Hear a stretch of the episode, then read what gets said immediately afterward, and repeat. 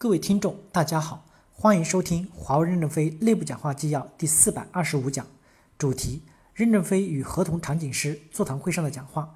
本文刊发于二零一七年二月二十日。第一部分，合同场景师是一个非常高级的职务，是大军参谋长。将来的合同场景师不流动或小循环流动，可以给合同场景师高薪，同时合同场景师要承担起责任。合同场景师是一个非常高级的职务，打仗司令很重要，政委很重要，参谋长也很重要。参谋长把所有的东西做出来以后，让司令来拍板，来下定决心。合同场景师就是参谋长，首长拍板的依据就是合同场景师根据真实的情况搞清楚了所有问题。这些问题不能单单是技术，对客户的真实需求和交易条件、国家的地理政治和商法环境合理的解决方案都要考虑到。打仗也要揣摩对方司令员的心理，所以不光是识别地形、地貌、网络结构，还要超越这些。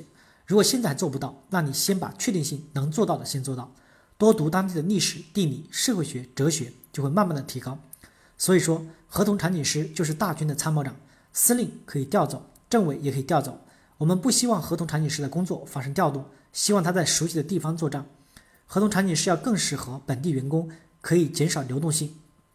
将来代表处的合同场景师是不流动或小循环流动的，可以给合同场景师高薪，责权要对等。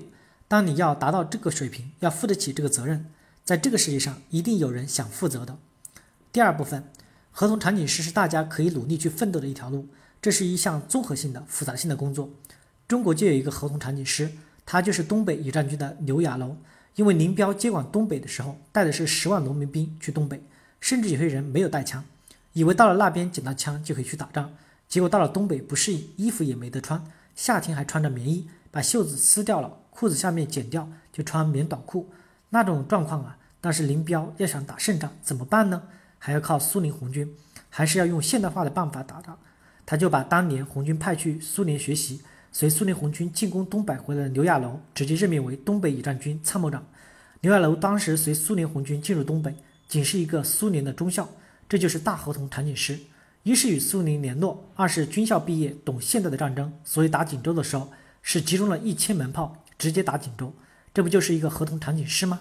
林彪是一个决策者，但林彪不知道，不一定知道炮怎么打响。林彪知道这个炮厉害，但林彪不知道怎么布炮阵，怎么攻。一个站点规划不正确，一个合同不正确，造成的经济损失是巨大的。所以不在乎给合格的核心合同场景师多加一些钱。我们公司由于合同不正确，每年浪费几十亿美金。提高合同的有效性，对我们来说非常重要。你去收人家的款，你对合同的执行、合同的生成不了解，款也收不到。不要认为合同场景师只有这场死胡同走到底，能讲清楚其中的逻辑了，以后哪个岗位都是可以用的。将来如果不做合同场景师了，也可以到机关来工作，机关也需要对事物明白的人。第三部分。合同场景师的主要责任还是先把确定性的工作搞明白，建立正确的高质量的合同，通过学习和实践逐步向不确定性的工作过渡。合同场景师的主要责任还是先把确定性的工作搞明白，建立正确的高质量合同。如果对不确定性有分析能力，那就叫领袖。从不确定性走向确定性，从合同场景师走向领袖，没有一道墙，就看你自己怎么去悟，你自己怎么去感受，然后你就找出一定的规律来了。所以要多读书，比如说中东，你不熟悉中东的历史，那你怎么知道中东的裂变呢？合同场景不仅是网络拓扑，社会、政治、客户情况、财务、世界的金融变化等都是相关的。我们第一批派出去的合同场景师不一定能全部完成转身，我不能保证你们人人都能当将军。华大高研班进行过一场辩论，两千个英雄上前线，是炮灰还是炮弹？公司有九万人跟着辩论，到底是炮灰还是炮弹？一定有人说是炮灰，有人是炮弹，不是所有人都成灰了。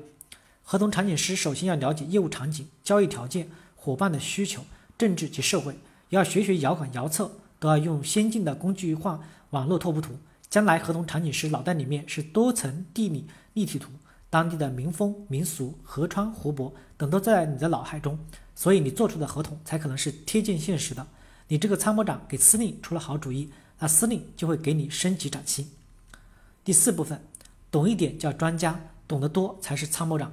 参谋长要有更多的能力，而不是更多的权利。有了能力，一定会有权利。我们公司有很多的参谋，有财经的参谋，产品解决方案的参谋，但这不是合同场景师，这是专家。懂一点叫专家，懂得多才是参谋长。参谋长首先要有更多的能力，而不是更多的权利。权利要靠你去抓的。你讲的话有道理，你就拿到会议上去讨论，大家采纳你的建议，你才有权呐。有了能力，就一定会有权利。在我们的心目中，合同场景师就是万事万物装在心中，就像一本字典，一翻开就知道这个网络成本是多少。现在是把整个合同的所有附件都传到供应链，站点回传的信息非常多。为了要根据网络的情况整理出多种典型的站点配置模型，并根据公刊修正，将确定号的配置模型编码传送到供应链，然后供应链再对这个编码进行解码，这样只传一个符号，供应链就知道你传回来的是什么东西，那速度就快了。所以，合同场景师要把你所在的国家有几种模型分清楚，比如架到楼上就矮一点，架到河上就长一点，架到山上就重一点。根据不同的模型，电缆、电信的所有的东西其实都是标配的，只有把这种符号传回生产，再加上标配就发出去了。合同场景师并不完全担负增长的任务，合同场景师最主要的责任是帮助做出正确的合同，增长是代表的责任。这个国家经济不好，增长不动了，我们就把一部分人调走。就减少这个国家的投资，可以把人调到战略预备队去，减少人员的消耗，既要赚钱，又要很好的满足客户的需求，这两个目的要同时实现就太伟大了。但如果不能同时实现的时候，就有问题了。要平衡这两个方面本来就很难，就是需要你来掌握这个度，掌握这个度，你就是领袖了。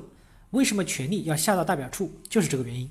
所以我们要让贴近炮火炮声的人来决策，就是要具体事情具体分析。第五部分。合同场景师顺应了华为销售领域专业的能力成长应运而生。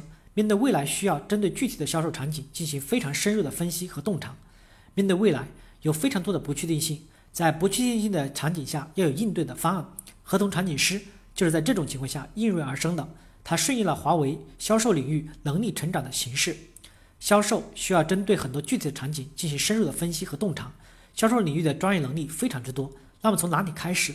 公司非常强调两个方面，一方面是合同质量的提升，合同质量的提升不是靠干部拍胸脯、拍脑袋那种方式，而是有非常多的场景的设计，合同场景师能够扮演非常重要的角色。另外一个方面是合同签订以后，在执行的过程中，怎么根据具体的场景进行改善，提升我们的合同质量和交付质量。合同场景师在这两个方面可以首先发挥起作用。希望我们的合同场景师有这样的能力。承担起华为未来在这些销售专业领域的光荣责任。场景师可以从很大的层次设想未来的趋势是什么。只有负重才能成长，只有负重才能真正的发挥作用，在公司里面才有地位。合同场景师是一个新生的事物，大家一起来研讨。研讨的关注点是：作为场景师要对什么有担当？要看看在地总的眼里什么是最重要的？你如何成能成为刘亚楼，成为司令官们的参谋长？感谢大家的收听。敬请期待下一讲内容。